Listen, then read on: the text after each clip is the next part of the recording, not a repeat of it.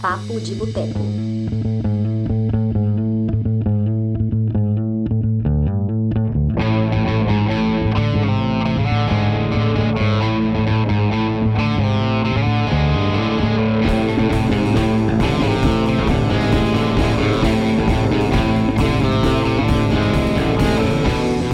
Olá, olá você, bom dia, boa tarde ou boa noite. Eu não sei que hora que você está assistindo ou ouvindo isso, mas eu sei que agora são 20 horas 7 minutos do dia 9 de setembro de 2020, o ano do fim do mundo, o ano da pandemia, e essa é a edição de número 80 do Papo de Boteco, o nosso podcast semanal do Cinema de Boteco. Meu nome é Túlio Dias, sou escritor, cofundador dessa bagaça, e hoje vamos falar sobre um tema um pouco polêmico, né, que é a pornografia. E hoje eu vou receber aqui três pessoas que manjam do assunto e vão acrescentar muito para você que está aí nos acompanhando. Quero apresentar aqui primeiro o senhor Adriano.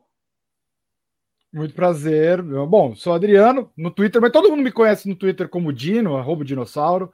É, escrevo sobre pornografia no, no, no, blog do Testosterona. Trabalhei no mercado erótico aí uns quase uns 10 anos. Fui sócio fundador da primeira escola de pompoarismo do Brasil. Então, tenho uma vivência aí nesse mercado. Pompoarismo, isso me lembra a Kátia Damasceno. Né? Gosto da, do trabalho da Kátia, cara. Sim, sim. O, o você acha que cresceu aí nos últimos anos, Adriano? Como que tá isso?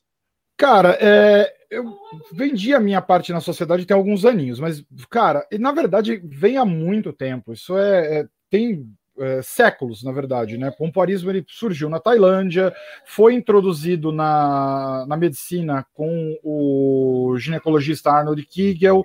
Então tem, com a internet principalmente, houve um, um aumento muito grande de procura, né?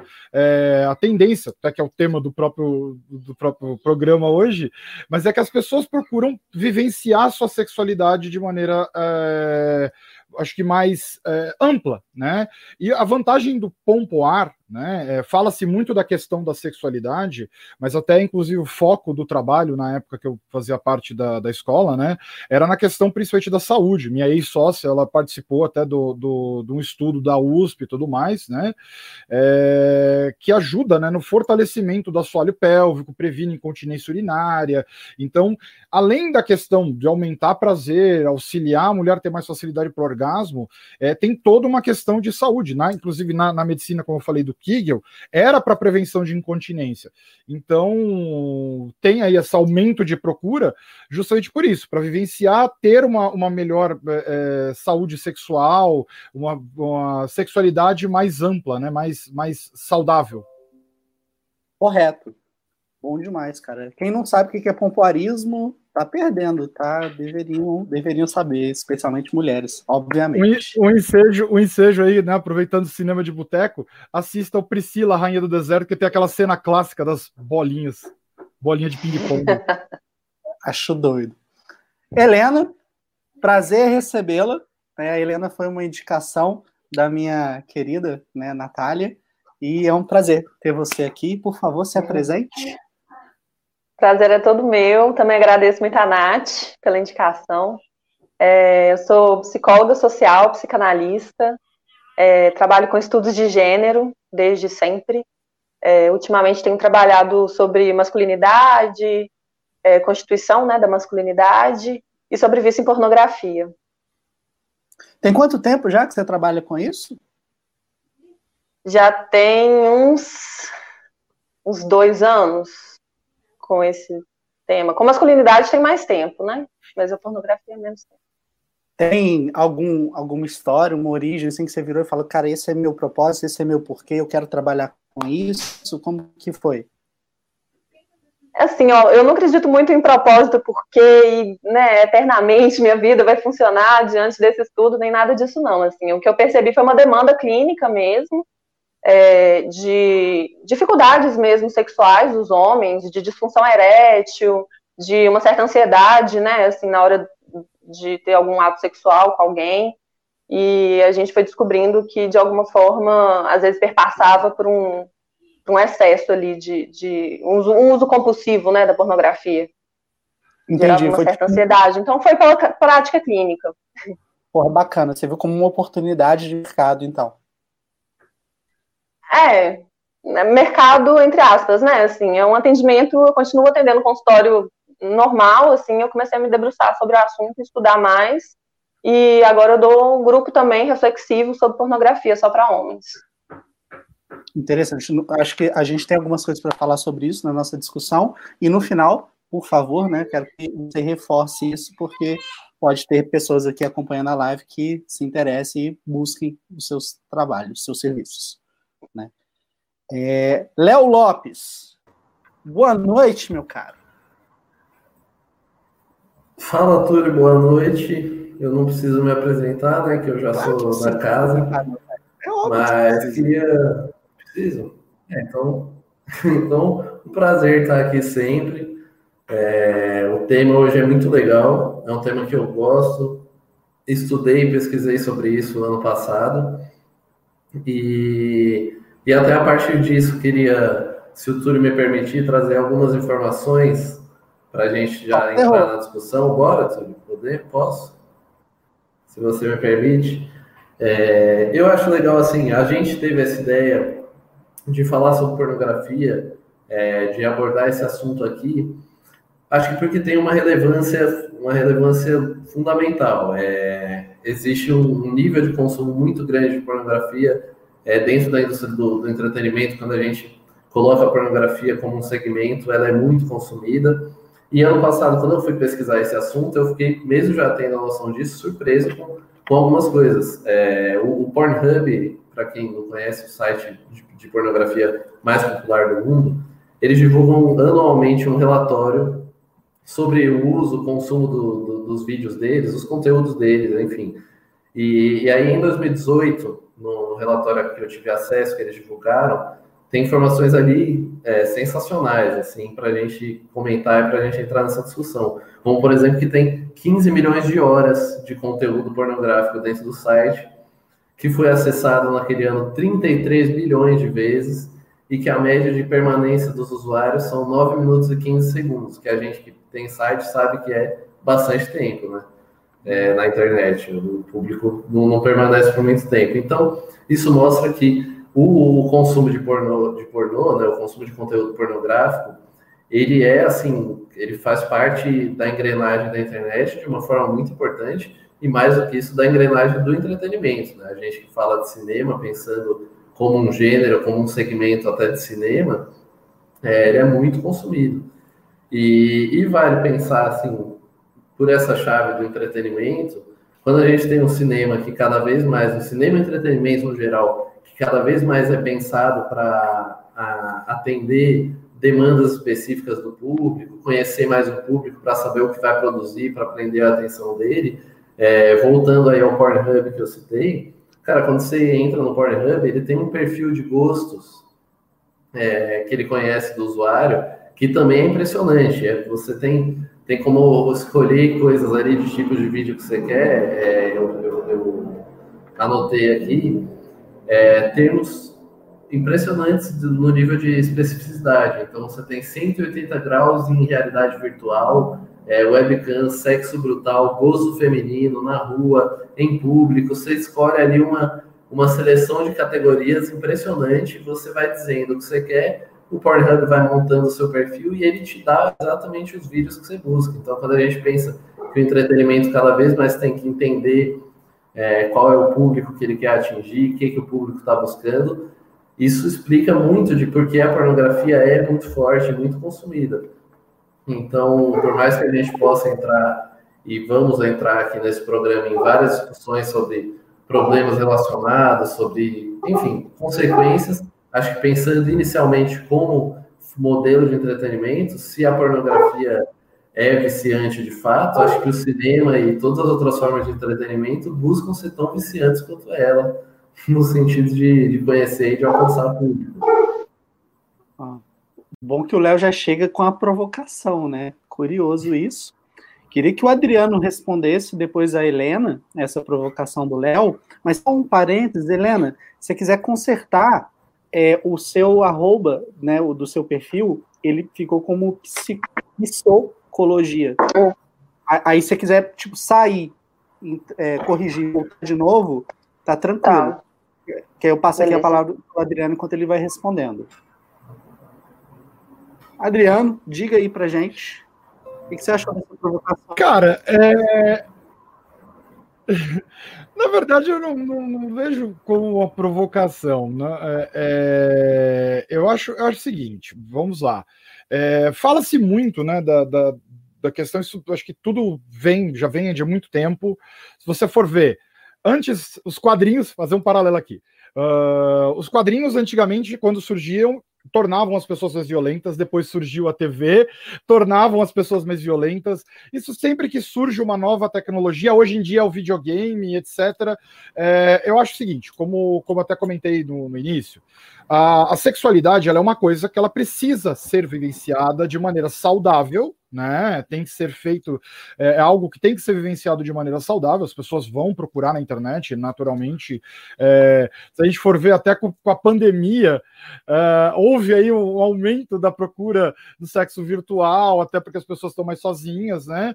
É, mas uh, eu não, não, vejo, não é que a, a culpa é da pornografia pelo vício mas provavelmente na questão justamente talvez do uso inadequado ou do descontrole, né? É, aí é, talvez a Helena, inclusive, vai falar melhor do que isso. Mas eu acho que assim é, é saudável, faz parte, é entretenimento, ajuda casais, é, é legal ter casais que, que, vejam, que assistam, né? Então é, eu acho, eu acho uma coisa saudável. Tudo vivenciado é, na medida saudável. Helena? Bom, eu acho que a pornografia ela tem é, uma história, né, assim, que é, que é muito interessante, assim, em vários momentos da humanidade ela cumpre um, uma certa função, um certo papel, né, eu acho que é, atualmente a gente consegue perceber que existe uma função individual, né, para cada sujeito, e existe uma função social, e eu acho que quando a gente pensa na indústria, na grande indústria pornográfica, né, existem indústrias menores, é, eu acho que a gente está tendo um problema social, uma função social absurdamente complicada, porque é, quando a gente pensa, por exemplo, na constituição da masculinidade, a pornografia entra aí como um, uma certa pedagogia fundante do que, que é sexo, do que, que é sexualidade, de como que funciona tudo isso. Eu acho que, que entra muito porque falta também esse espaço de uma certa educação sexual, né? Eu acho que o problema é, da, da, pornografia é porque ela entra como um roteiro meio que já escrito ali do que, que é que é para acontecer no sexo, né? Uma coisa mais ou menos organizada do que de como que tem que funcionar. E eu acho que isso às vezes pode até ser um problema no sentido de dificultar até nível de fantasia ou de criatividade do próprio sujeito, assim. É, eu acho que uma coisa interessante é pensar, você consegue se masturbar sem assistir pornografia, né? Você consegue fantasiar é, o suficiente, ter uma, uma organização criativa de fantasia, né? Sem, sem olhar pornografia. Então, assim, eu acho que ter esse tipo de criatividade interna e fantasia interna, assim, é, é outro nível de sexualidade. Eu acho que é muito mais saudável, assim. Eu acho que Aí eu, estou falando da indústria pornográfica, né, como uma função sim, social, sim. um problema muito grande. Agora, eu acho que é, sexo tem que ser vivenciado de, de diversas formas, e acho que o modo virtual, até com parceiros amorosos, até de outras formas, eu acho que é super, pode ser super saudável. Agora, acho que a indústria pornográfica é complicado de defender. É. Quer falar, Adriano? Sim, na verdade eu ia até fazer um adendo, é, porque assim, como a Helena comentou, é, na verdade, eu aí eu tenho, eu tenho uma proximidade muito grande com trabalhadoras sexuais, com as sex workers, né? Tudo que elas mais procuram é justamente ter voz. É, e eu acho assim, a gente precisa ter só uma, uma, uma, um adendo que eu gostaria de fazer, é que é o seguinte: a indústria, quando se fala de indústria pornográfica, você tem duas coisas, né? Você tem duas, duas situações, né? É, você tem Sim, como muitas vezes aconteceu de abusos, situações, né?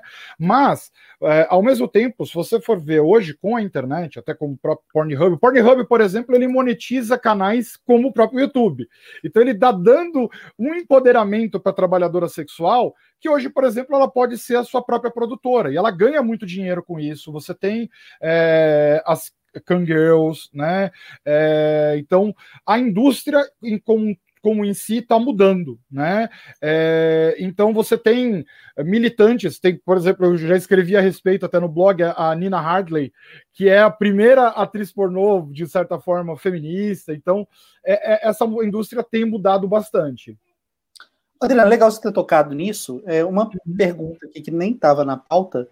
Uhum. É, qual a porcentagem de independência dessas garotas, né? Porque a gente sabe que algumas outras elas têm por trás ali empresas ou outros caras que estão interessados, mas uma Kangirl, por exemplo, ela é 100% é, independente ou não?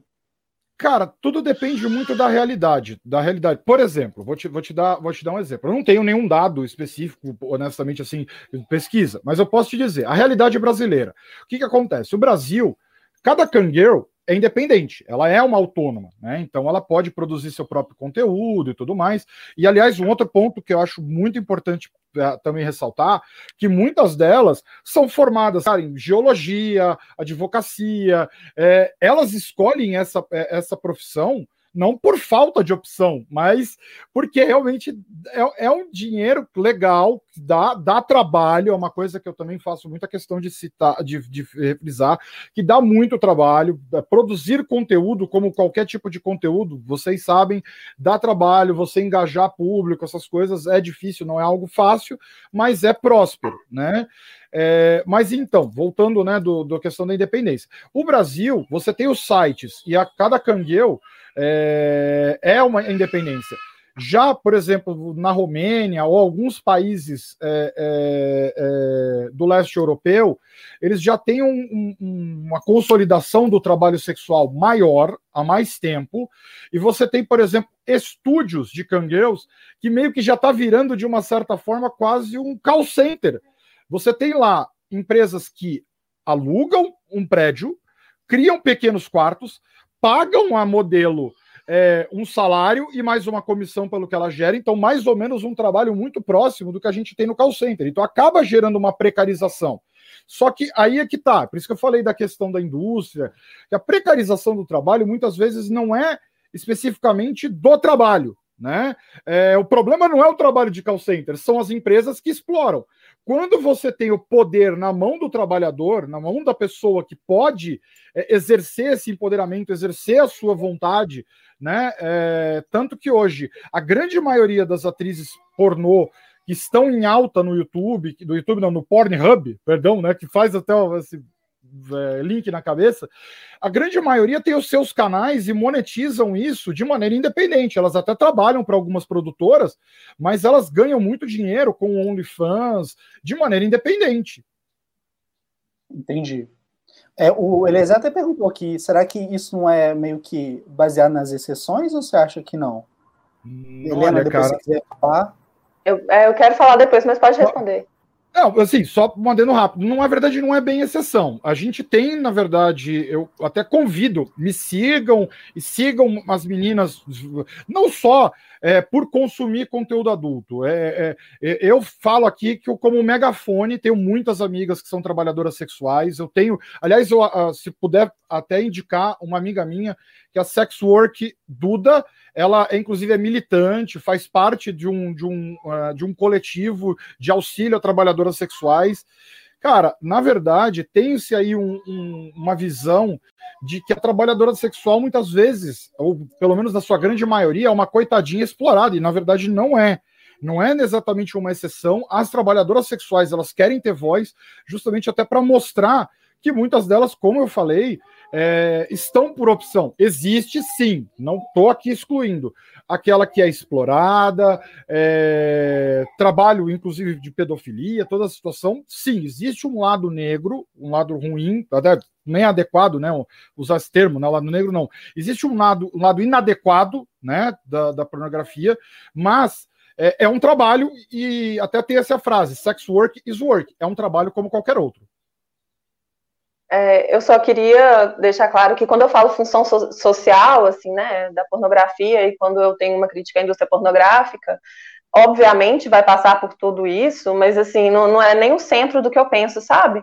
É, eu acho que o maior problema é, essa ideia de uma certa pedagogia mesmo, de um ensino do que é sexo, né? Assim, eu acho que principalmente é, pelo fato de ser muito é, é, dentro da psicanálise, a gente vai falar de objetos parciais e, e, de um corpo inteiro que é funcional, né? Um corpo inteiro que é sexual. Então, a pornografia ela foca muito nesses objetos parciais, né? Vai, vai vai focar ali na penetração, vai fo focar no pau, vai focar. Ou às vezes, até quando o vídeo é um pouco diferente, assim, o olhar já vai num foco de uma imagem aí, um recorte, né? Assim. É, e eu acho que o, o, ponto talvez seja ensinar que isso é a referência de sexo, porque eu acho que quando a gente pensa na indústria pornográfica, como ela vem crescendo, como ela vem é, funcionando, né? Eu acho que é tipo o, o funcionamento dela hoje é para adolescentes, para crianças, principalmente homens, e é muito interessante. Até quando você fala sobre a violência, você sempre usar no feminino, né? A gente percebe o tanto que são as mulheres mesmo que são violentadas nessa, nessa indústria. Mas é, eu acho que é interessante também perceber que os homens que estão ali aprendendo que aquilo é sexo, eu acho que tem, tem até um exemplo interessante do filme, né? Depois a gente vai falar um pouco é, os homens que estão ali tentando, estão é, aprendendo que aquilo ali é sexo, eles vão descobrir que não é, né? Sexo não é aquilo. Né? Sexo não é você ficar olhando para uma bunda enorme enquanto. Não, não, é isso. Né? O sexo é uma relação que, por mais que não seja afetiva ou amorosa, é uma relação com, entre dois sujeitos, né? E é o corpo inteiro que está envolvido ali na relação sexual. Então, o problema é colocar esses vídeos, né, assim, como uma pedagogia fundante. Eu acho que assim, o objetivo não é moralizar ou falar, não, não vamos assistir nada que tenha. Não é sobre isso, né? Eu acho que é, a função social de educar homens, né? Assim, principalmente homens, eu falo isso porque quando a gente vai pensar numa educação sexual masculina, na própria Constituição masculina, é, quem tem acesso primeiro, e aí eu penso mais em idade, né, e no que é permitido, são os garotos, né, são os meninos. Para as meninas, até hoje ainda é, é muito proibida essa coisa da sexualidade ainda na infância e na adolescência. Então, quando a gente pensa nessa sexualidade colocada como um, um, um aprendizado para o menino, para o rapaz e para o cara, é, além de ser é, muito um gerador de ansiedade para o próprio cara ter que performar aquela, aquela coisa toda no sexo, e o pau tem que, estar, tá, tem que subir o tempo inteiro tem que dar conta de tudo mais, né? Além disso, assim, dessa ansiedade que gera, eu acho que gera um tipo de entendimento de sexo que perpassa por uma violência que é naturalizada. Que aquelas cenas ali que estão ali dentro da pornografia vão ser lidas como cenas normais, sendo que, na verdade, é como se fosse um roteiro dado, né? A gente que tem que criar nosso roteiro do sexo, a gente que tem que fazer os acordos com a pessoa que a gente está tá tendo uma relação sexual e pensar assim, pô, que, né, assim, qual, qual, qual acordo que eu, que, que eu gosto, o que, que eu quero, o que, que você gosta, o que, que você quer. Né? E a partir daí o roteiro ser criado. E eu acho que acaba tendo como consequência uma submissão muito grande, assim, é, tanto do homem quanto da mulher, um roteiro que já está ali colocado. E que no final das contas não vai, não vai gerar tanto prazer porque não tem nem como alcançar, né? Bacana. Eu quero aproveitar o gancho de uma coisa que a Helena falou, passar a palavra para o Léo, para a Helena, depois para o Adriano, que é sobre a forma do consumo da pornografia e como que isso mudou né? Afinal de contas, ali nos anos 90, é, você tinha acesso a Playboy, né? A sexy, quando você queria um negócio mais ousado, vamos colocar assim. E aí você tinha que comprar escondido. Hoje não. Hoje a gente tem o telefone, a gente pega o celular, a internet, dá um clique e já cons é, consegue consumir qualquer coisa. É, você acha, começando pelo Léo, tá? Depois a, a, Helena e o Adriano. Vocês acham que essas mudanças são as grandes responsáveis pelo alto consumo da pornografia até esses níveis, que chegam a ser um nível mais descontrolado? Eu posso usar minha fala também para depois já fazer uma pergunta para a Helena? Claro. Beleza, então. Não, eu acho que eu, eu entendo esse seu raciocínio, Túlio. Acho que também sou partidário dele, acho que essa, essa maior possibilidade de consumo, e mais do que isso, assim, quando você tem no início a questão do, de você ter cada vez mais um conteúdo produzido sob demanda, conseguir encontrar exatamente aquilo que mais te excita, a, as fantasias que você tem, ou mesmo as fantasias que são criadas a partir de um imaginário produzido pela própria pornografia, mas ao mesmo tempo em que vem esse, esse acesso maior, essas formas mais mais práticas e mais frequência de acesso pelo celular, pelos sites, também vem um aumento da produção, né? Você tem muito mais variedade de, de pornografia sendo produzida, pensada para diferentes públicos, é, para diferentes fantasias, enfim. E acho que tudo isso é, motiva esse, esse aumento do consumo, tanto a praticidade quanto a própria qualidade. Mas eu queria deixar uma pergunta para a Helena, partindo dessas questões que ela levantou. É, esse é um ponto bem interessante do, do imaginário do, dessa espécie de roteiro né, que a pornografia cria para a gente.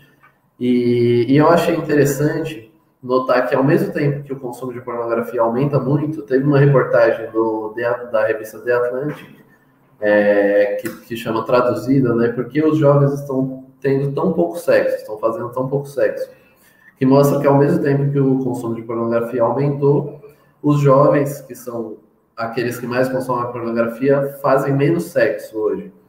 Então eu queria perguntar, faz sentido acreditar ou, ou achar que existe uma lógica entre o fato de a pornografia criar esses roteiros sexuais tão intensos e, e do cara que tem que ficar é, com o pau duro o tempo todo e a mulher que tem que enfim, essa idealização do sexo, ela gera, na verdade, um, um processo contrário de você ter essa idealização tão forte do sexo, na hora que você vai de fato fazê-lo, isso acaba sendo frustrante e diminui a frequência de sexo entre, entre os jovens. Então, queria fazer essa pergunta para a Helena, o Adriano também pode, pode comentar, mas é isso. É, bom, eu acho que a primeira pergunta foi se é, a responsabilidade, tá? Sobre as revistas e sobre aquelas é. coisas. Tá. É, primeiro, assim, que é interessante que antes era comprar a revista escondida, mas também podia achar a revista do pai, né? Assim, é sempre do pai, também é interessante lembrar disso. Então, assim, na verdade, para o garoto sempre foi possível ter um pouco de acesso ao que, que era sexualidade, né? Assim, é, eu acho que Playboy ainda, é, a gente ainda pode ver se estava tinha mais relação ali com uma, um erotismo ou com pornografia mesmo. Assim. Mas é, eu acho que tinha até mangás, enfim, várias outras possibilidades, VHS, né, escondido do pai. Acho que assim sempre tem é, essas saídas, assim, sempre existiram. E é interessante que eu acho que essas outras saídas é, que, talvez abrissem um pouco mais de espaço para a fantasia do sujeito, né? Assim, porque hum, é isso, tinha mais espaço mesmo. É, agora, Acho que sim, acho que é, o modo como é, funciona hoje, né, assim, a pornografia, é, não, não, sei se é completamente responsável, porque eu acho que o vício ele acontece e, e, o uso compulsivo ele acontece, independente, assim. Mas eu acho que essa tem uma, uma parcialidade aí, uma responsabilidade até muito grande, na verdade, porque o modo de funcionamento dos sites, enfim, é, e, e do conteúdo né, pornográfico na internet, ele é aquele um, um, número enorme de imagens, assim, um número enorme de vídeos, de imagens, de pessoas, e aí vai trocando a atriz, vai trocando o tipo de sexo, vai trocando. É como se a gente tivesse um acesso absurdo a todos aqueles tipos de atuação sexual, né, no nível é, interno, assim, né, porque no nível externo a gente só está se masturbando.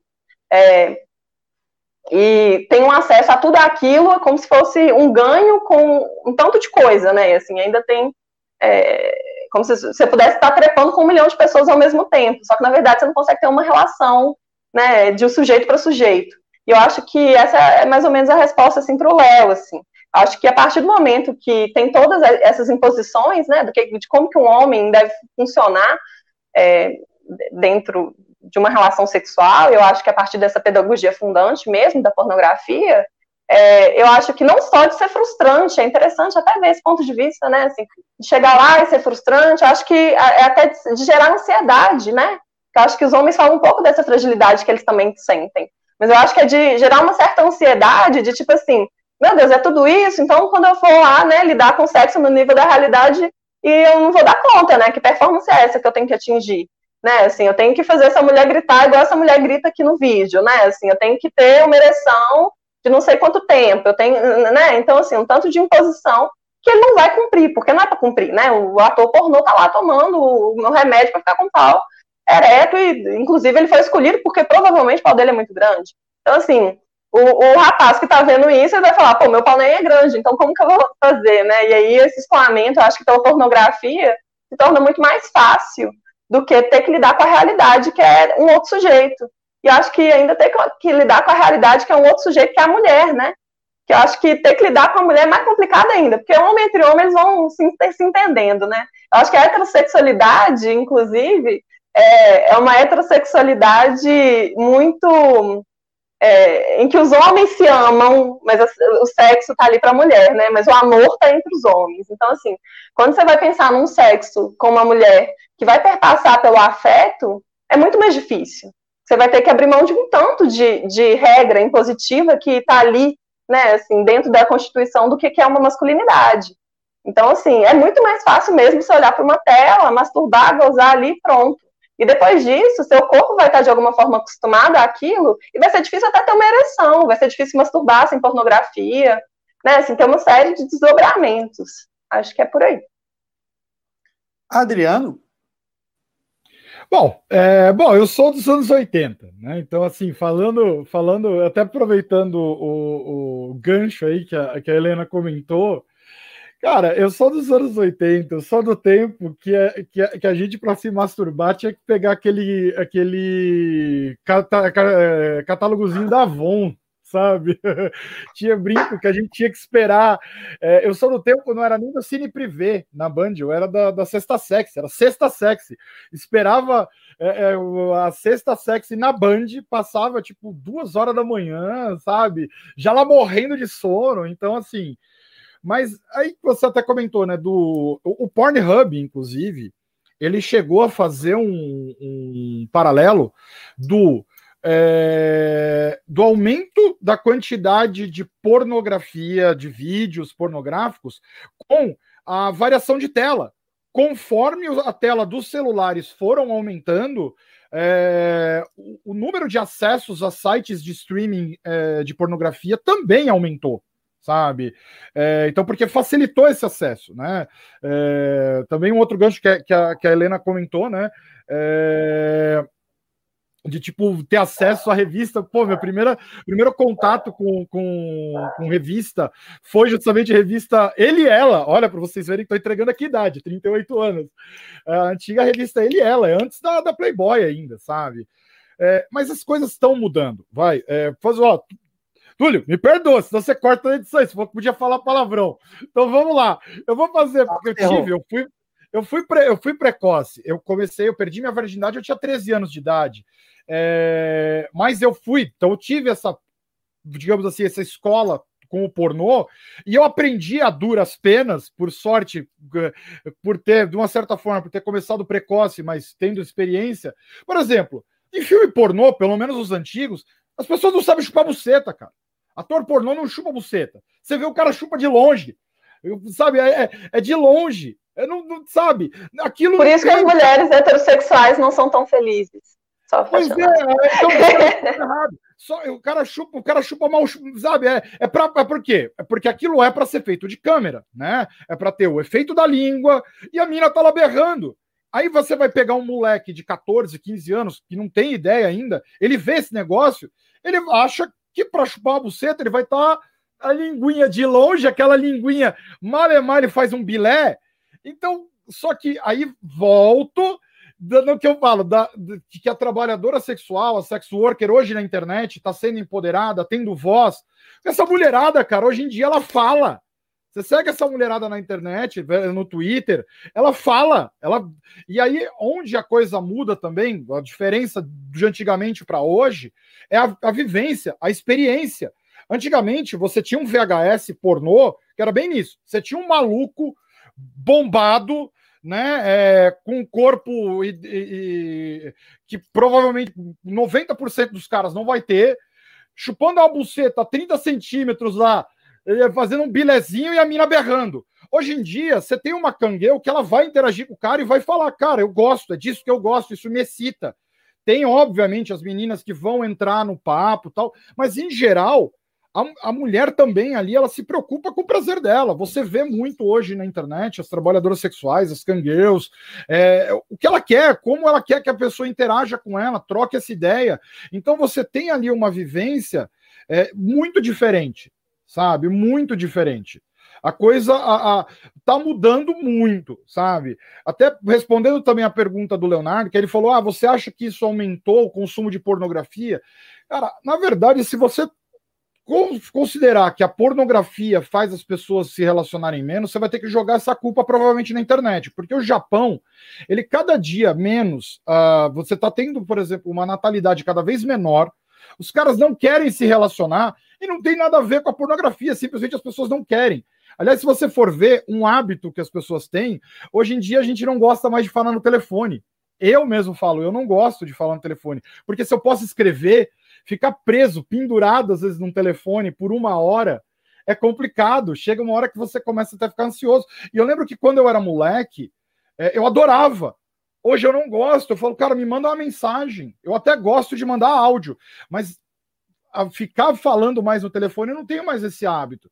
Então, eu acho que, pelo menos do meu ponto de vista pessoal, é que a internet, de uma certa forma, está fazendo as nossas relações se distanciarem. E aí você não pode pôr a, a, na conta da pornografia somente, se você for ver. Eu quero fazer a pergunta agora, que eu acho que é a pergunta que. A pergunta principal dessa nossa edição do programa. Começar com o Léo, passar para Helena, depois para o Adriano, que é, né, ser óbvios aqui, para ser claro. A pornografia vicia ou não vicia e por quê? Olha, é, quando você observa todas as, as, formas de consumo relacionadas à pornografia como entretenimento, acho que você pode. É difícil é, eu poder te responder isso conclusivamente, porque acho que existem linhas muito estreitas entre separar o que seria um simples consumo de entretenimento, que você pode colocar junto com séries também serem mais consumidas, com, enfim, várias formas de entretenimento que também são mais consumidas, e, e separar isso de como funciona o consumo da pornografia. É, tem uma, uma reportagem do, do El País que chama Adictos à Pornografia, né, que seria viciados em pornografia, em que a autora ela relacionou muito a forma como a gente consome pornografia com a forma com, com que a gente consome uma droga viciante que seria a pornografia, a pornografia oferecendo uma recompensa imediata, que é a gente assistir o vídeo, se masturbar, gozar e acabou, como, como é o efeito de uma, de uma droga, porque isso gera estímulo, libera dopamina, enfim. E, e, ela faz uma relação interessante, que até eu vi um comentário aí, alguém perguntou sobre é, essa coisa de consumir vídeos cada vez mais pesados, mais agressivos. É, essa autora, ela, ela cita isso, ela diz que com o tempo, para a gente conseguir continuar tendo essa excitação, para a gente conseguir chegar ao orgasmo, a gente vai precisando ver vídeos cada vez mais pesados, cada vez mais explícitos. É, e talvez nesse sentido a gente possa fazer uma relação muito próxima com, com o vício numa droga. Assim como a gente pode fazer, por exemplo, com o uso de celular viciar, porque o uso de celular libera dopamina. Então, acho que é, a gente está lidando hoje com muito mais produtos potencialmente viciantes do que, do que em outra época, talvez. É, e eu acho que a pornografia pode sim ser considerada um deles. Helena? É, bom, eu não tenho dúvida alguma, né? Mas eu acho que a gente pode considerar, sim, realmente. Acho que rede social, né? Acho que café, acho que tudo vicia, né? Depende do, da forma como é utilizado. Agora, eu acho que o problema é que algumas coisas que viciam também geram outras questões que podem ser né, problemas de qualidade de vida individual ou social. Então, acho que o grande problema do vício da pornografia é que é, para o sujeito que está viciado, é assim, e aí tenho, né, aí estou falando a partir da minha prática clínica, né, assim, não de, não usando a voz de ninguém, né, assim, dizendo que as pessoas acham, não, são pacientes meus, é, que realmente leva à depressão, que, que mata até, inclusive. Olha que loucura, né? Pensar que mata. Inclusive, o nível de suicídio entre homens é muito maior do que entre mulheres, né? Assim. E aí, quando eu falo que mata, não só as mulheres que estão no, no, no, né, na indústria pornográfica, eu tô falando também dos homens que estão aí tendo que lidar com, com um tipo de vício que ele não pode contar para o amigo, porque o amigo vai fazer piada disso, vai falar, ah, porra, velho, pornografia é isso mesmo, né, assim, ele não pode falar para ninguém, porque o homem não pode falar de afeto, não pode falar de depressão, não pode nem estar tá com depressão. Para ir para uma psicóloga, assim, é, é, às vezes, é, assim, já tive pacientes que. Teve um paciente meu que ele falou que ficou seis meses é, em depressão, querendo ir para psicóloga, e toda vez que ele falava para os amigos, os amigos zoavam ele. Assim. Então, acho que, assim, tem uma, uma, toda uma construção do que é a masculinidade que torna o vício é, na pornografia absurdamente perigoso e tóxico, assim. Acho que existe modos de, de, de utilizar pornografia sem, sem ser viciado. Mas eu acho que aí, individualmente, não é um problema, né? Dentro de, da questão individual não é um problema. Socialmente sempre vai ser, né? Porque você vai estar tá dando grana para uma galera que está tentando ou mostrar como deve funcionar uma, uma relação sexual, ou para uma indústria que está aí, ah, não, porque tem, tá mudando muito, né, assim, o tá mudando muito, a gente não tem números, né, assim, o, que a gente tem são mulheres, não só mulheres, mas homens também, dentro da indústria pornográfica, inclusive adolescentes, né, assim, menores de idade, que estão sendo é, aliciadas mesmo, assim, por esse, por esse tipo de indústria, né, então quando a gente fala do, do vício em pornografia, assim, sim, tem o vício, né, e tem é, um problema de qualidade de vida enorme para o indivíduo, é, e aí eu, eu coloco o indivíduo, o homem, porque até então eu realmente não sei como que seria um vício é, como a mulher, eu nunca atendi, nunca tive contato, né, acredito que seja possível também, mas enfim. Mas eu acho que é, esse vício é um vício que tem um vício social e tem um vício que é individual. Eu acho que é, é dos dois piora a qualidade de vida de muita gente quando não mata, né? Então é complicado. Adriano.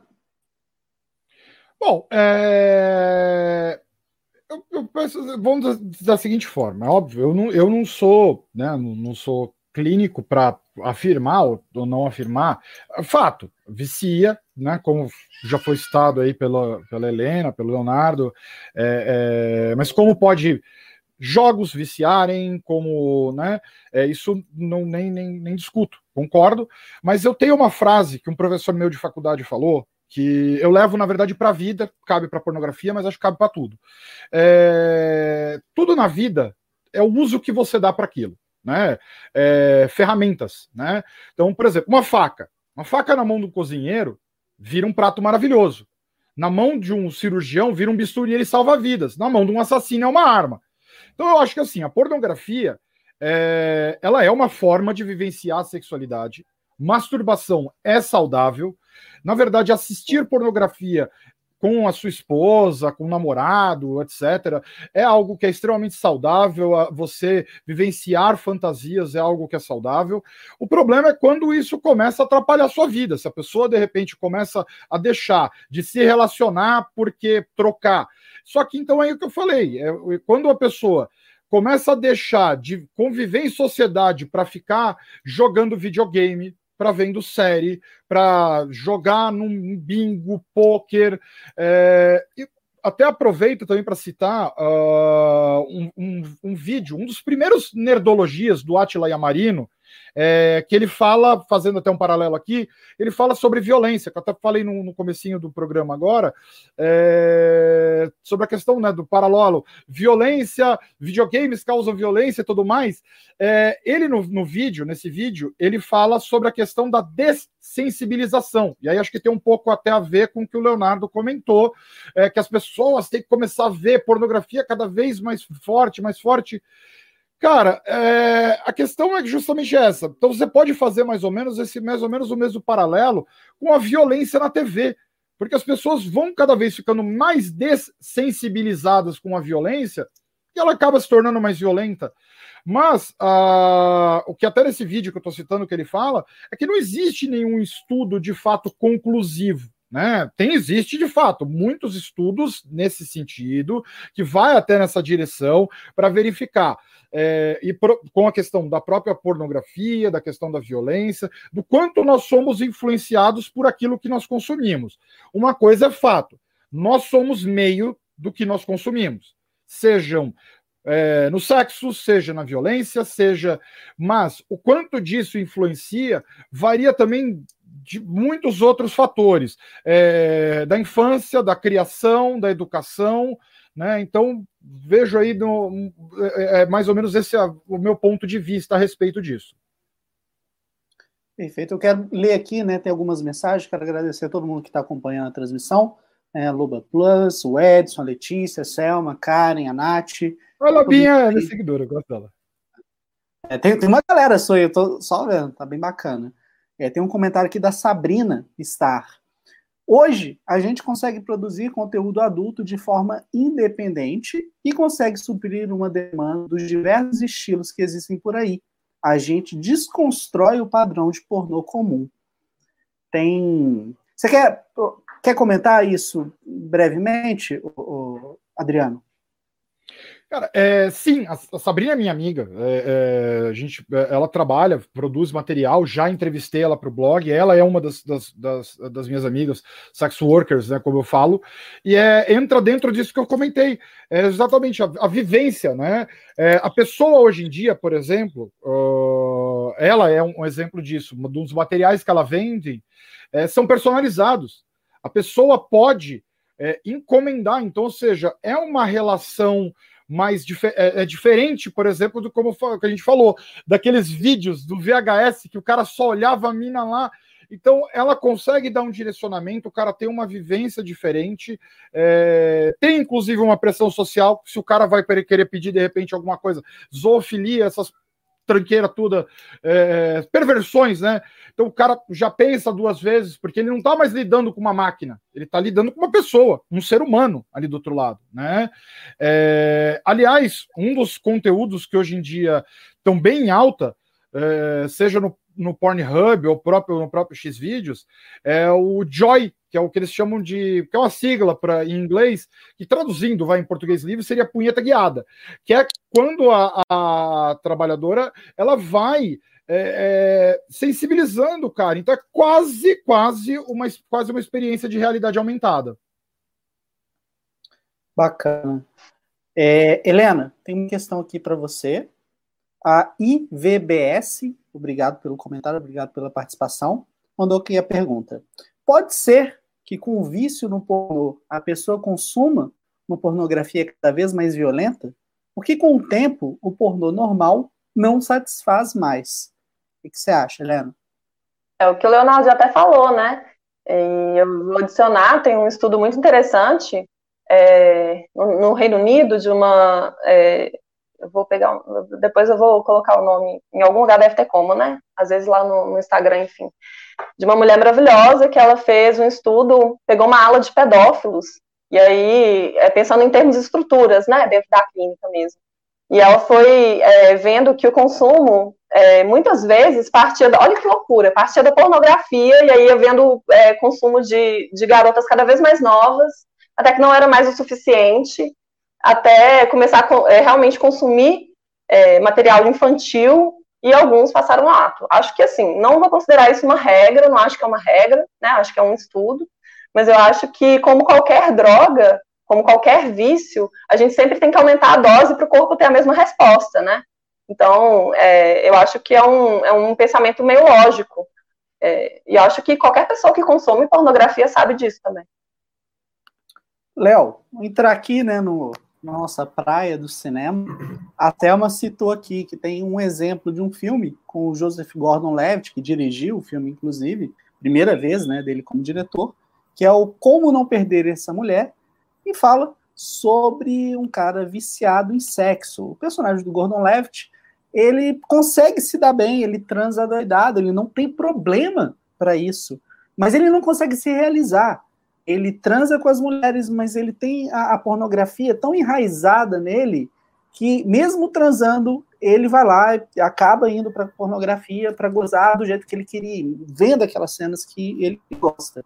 E eu queria que você, primeiro, depois o Adriano e depois a Helena, falasse, né, avaliasse um pouquinho desse filme, se acham que faz sentido, é uma é o filme símbolo aqui da nossa discussão e saber por que essa, esse comportamento do personagem do Joseph Gordon-Levitt acontece durante a narrativa.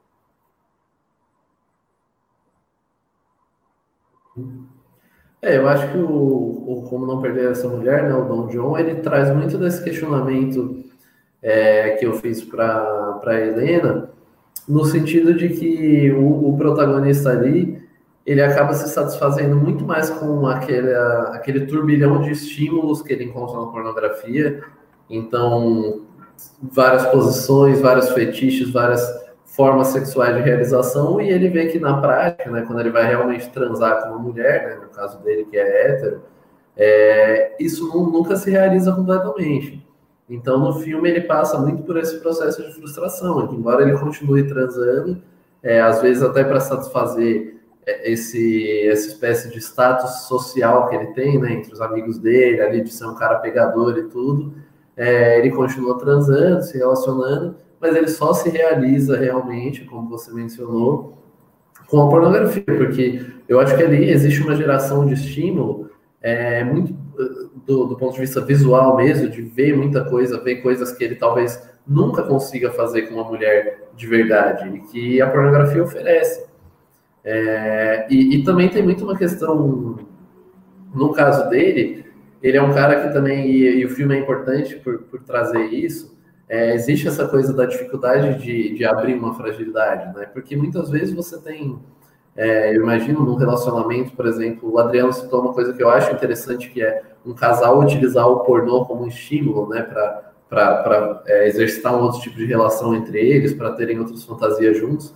E muitas vezes eu acho que o, nessa, nessa questão do, do homem ter, ter um, um mais inibições para abrir suas fragilidades, para falar dos seus sentimentos, eu imagino que, que seja um caso, e no caso do Don John isso acontece, é, dele sequer falar com as mulheres com quem ele se relaciona sobre esse vício dele em pornô.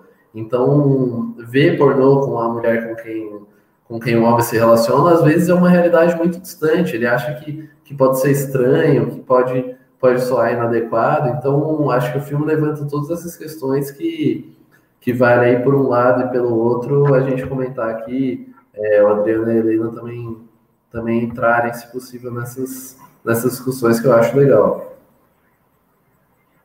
Adriano?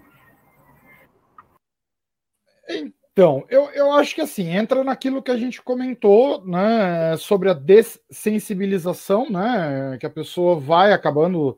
Mas assim, eu acho que eu, vou falar da minha vivência, cara. Eu, é, eu gosto, gosto perdão a palavra, gosto de putaria desde muito novo, já é, participei como expositor e também como sou um entusiasta do, do, do, da pornografia, gosto, gosto de escrever a respeito, leio, é, como disse, tenho amigas, né, já trabalhei na área, já fiz até feira fora do Brasil, no Salão Erótico de Lisboa.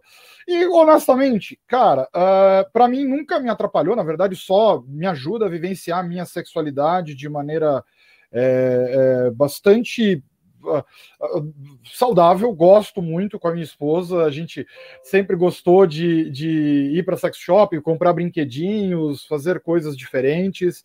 É, então, assim, existem. Podem haver casos, como é o caso, por exemplo, que mostra no filme? Podem. É, mas eu acho que são casos muito extremados. Tá fazendo um paralelo lá do, do que a gente falou de vício. Por exemplo, tem pessoas que são viciadas em exercício, cara. Tipo, a pessoa começa a fazer tanto exercício que, que literalmente libera dopamina, que a pessoa pega, pega vício de tipo, não consegue não ir para academia, sabe? Então, é... Cara, então assim, eu, eu vou ser o advogado do diabo. Eu vou defender, eu acho válido, acho muito legal. Na internet, inclusive, hoje em dia, é um instrumento que é empoderador das mulheres, sabe? Tá, tá dando espaço aí para terem é, é, é, voz. Então, ajuda bastante. Cara, o Adriano, eu vou ter que fazer um parênteses, cara. Quando você Nossa. falou dessa questão do, do vício em exercício, eu tenho uma amiga, né, que eu sigo ela no Instagram, cara. Quando começou a pandemia e fecharam a academia, cara, ela postou vídeo dela levantando o sofá, levantando a mesa, cara. Você vê, ué? É, então, sabe? Sensacional, cara. Sensacional. Helena, por favor, comente sobre isso. Depois eu tenho uma pergunta muito legal aqui para você.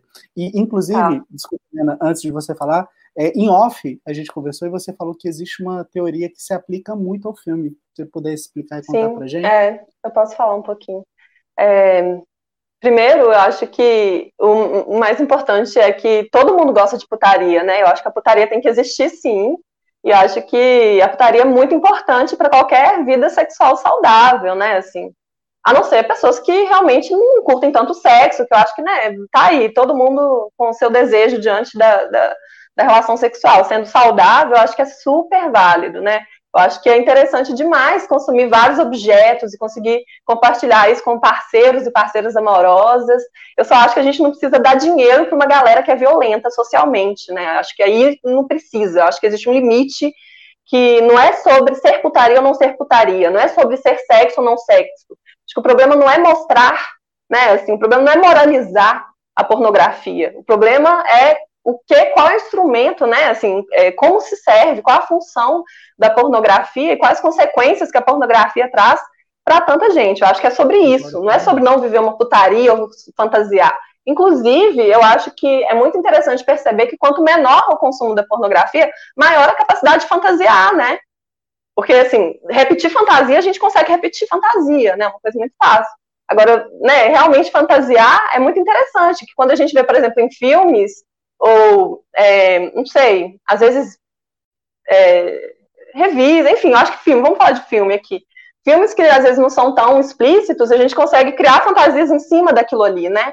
Porque a gente está falando de sujeitos, de personagens que são sujeitos ali.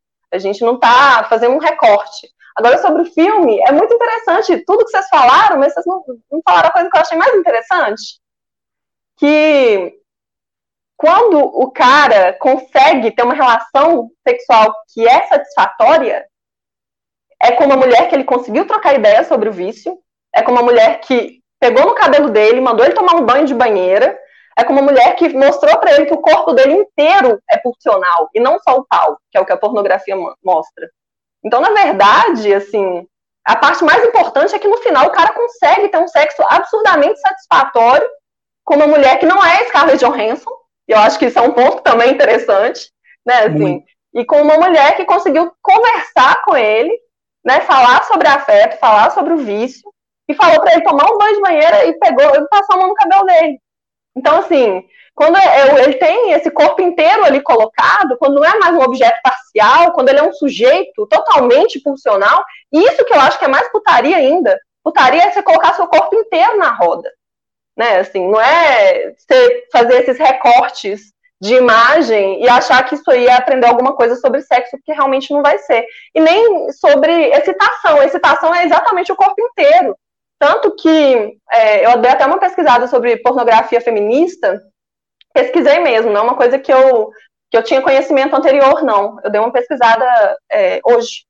E eu achei muito interessante, porque os vídeos vão mostrando o corpo inteiro, mostra o olhar, mostra o toque, mostra um tanto de outra coisa, assim. Então, acho que existem é, né, putarias que não necessariamente vão vão estar tá dentro de uma indústria tão violenta e que é possível. Eu acho que o filme ele vai mostrar precisamente isso, né, do corpo ser todo erotizado. E eu acho que, é, bom, sobre a teoria, a teoria da Russell, ela é uma austríaca que ela vai falar sobre a masculinidade hegemônica.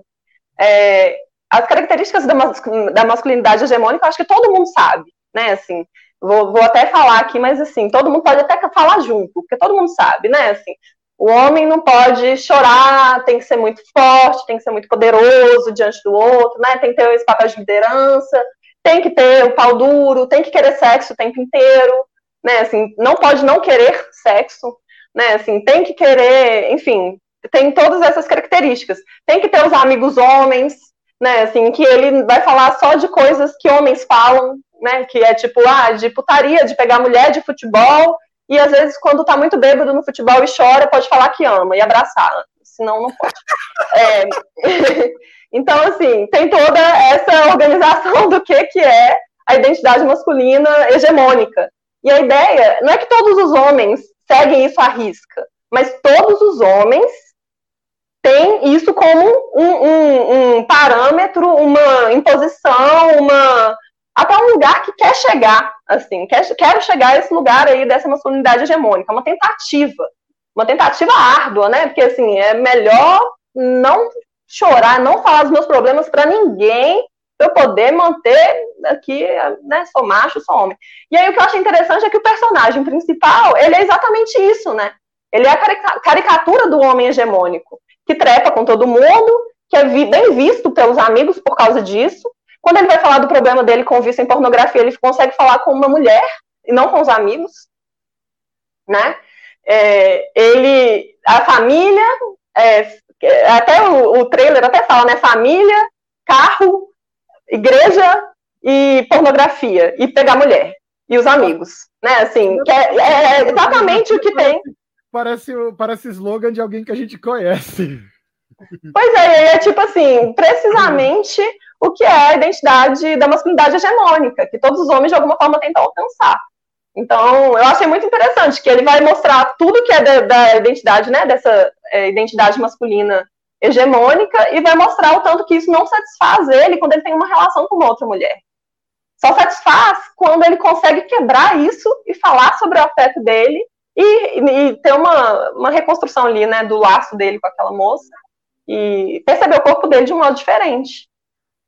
Cara, isso é muito legal. Ô, ô Léo, não sei se você, igual eu, gosta tanto desse filme, mas acho que uma das coisas mais legais que a gente faz aqui no cinema de boteca, e quando a gente está discutindo mesmo cinema, é quando a gente conversa com pessoas que têm vivências totalmente diferentes. Cara, um filme que eu gosto muito, a Helena nessa fala aí me fez ver coisas que assim não tinha percebido de jeito nenhum, cara. Eu, eu queria fazer dois adendos é, sobre o que a Helena comentou. Um é sobre a questão da masculinidade e outra é sobre cinema. É, a da questão da masculinidade, isso que ela está falando, eu tenho um exemplo até da minha experiência da época da, é, é da escola de pomparismo, que essa masculinidade frágil na verdade, foi, foi um dos maiores combustíveis para mulheres é, procurarem cursos lá na, na, escola, e provavelmente deve ser até hoje, que era uma situação muito, muito corriqueira, inclusive. É, tinham muitas mulheres que procuravam o curso de pompoar, porque já estavam ali com seus 40, 45 anos, o marido já não tinha mais a mesma potência e começava a botar a culpa nela, dizer que era ela que estava larga. Então tinha mulher que às vezes tinha passado por ginecologista para procurar, para fazer é, é, é, é, cirurgia, né, e etc. O cara falava, está tudo ok, tudo mais. E muitas vezes eram mulheres que só tinham tido um parceiro na vida. Então ela chegava numa pressão tão grande que ela falava, cara, eu só tive um marido, só tive um homem na minha vida. Deixa eu procurar uma segunda opinião. Aí ela procurava a segunda opinião e via que tinha prazer, o cara tinha ereção, e via que ela não estava larga, coisíssima nenhuma, ela acabava procurando o curso de pompoar, era justamente para ela vivenciar a sexualidade, ter mais prazer e etc. Questão do cinema, que vocês estão falando de filme, e aí falando até que ela comentou de empoderamento, etc., você vê a diferença. Um filme que marcou a minha adolescência, e aí faço paralelo lá com a questão do sexo oral e do pornô, foi, eu não sei se vocês conhecem, é o Corpo em Evidência da Madonna. E que ela é a protagonista, ela é a protagonista, e foi uma virada de mesa na minha vida nessa questão do, do, do ver o pornô e ver a coisa. Eu vi, você via no pornô os caras lá, fazendo sexo oral com aquela linguinha bilé, bilé, bilé, de longe, e numa determinada cena, ela, ela sai do elevador, num, num, num, num estacionamento, ela sobe no capô do carro, e ela literalmente ela senta, senta na cara do maluco e vai com força. Eu olhei, eu vi aquilo, eu falei, caralho, malandro, isso mudou a minha vida. Mas por quê? Ali foi a visão dela. Foi uma visão da mulher, da empoderamento de tipo. E aí, ou seja, você vê que a cara do maluco some. Ou seja, é o prazer da mulher. Que é muda quando. É, é, é, aí, até paralelo com o que a Helena falou, do pornô feminista, do prazer, do mostrar, sabe? É, é, então a coisa mudou muito. Pode, é pode só uma, uma ressalva que eu acho muito interessante é, como que é colocado, né? Que a pessoa que está ali, né? Ah, o prazer da mulher ou o prazer do homem é a pessoa que está ativa, que parece que está ativa dentro da relação sexual.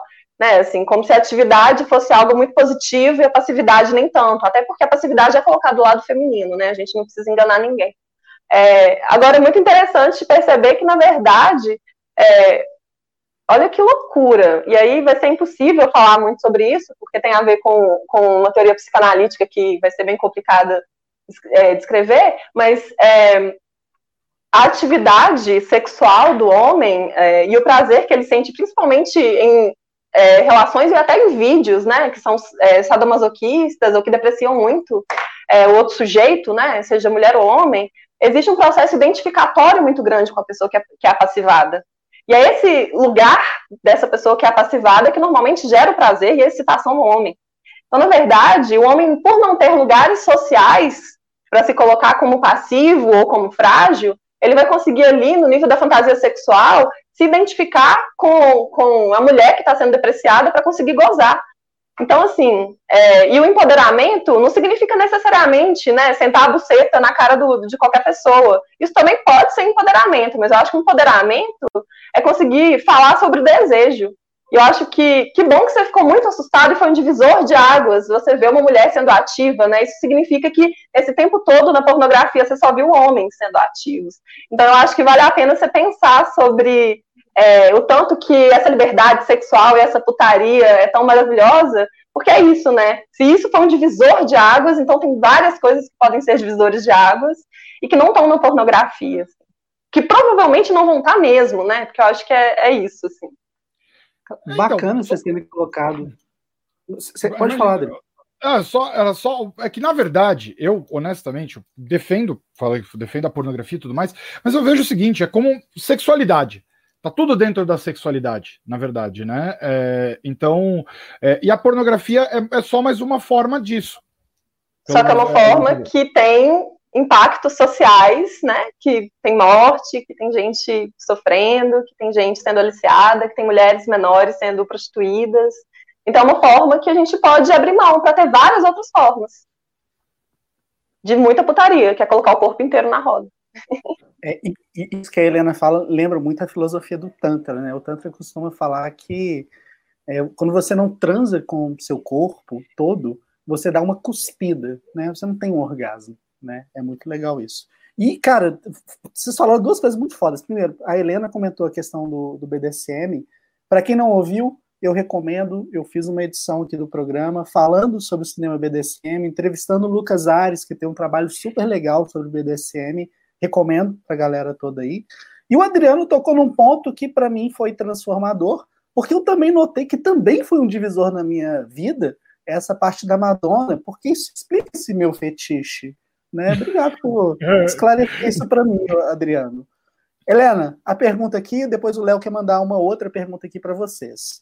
Fernando soltou aqui, ó. Qual a relação da pornografia com a disfunção erétil? Falei que ia perguntar, Fernando. Demorou, mas foi.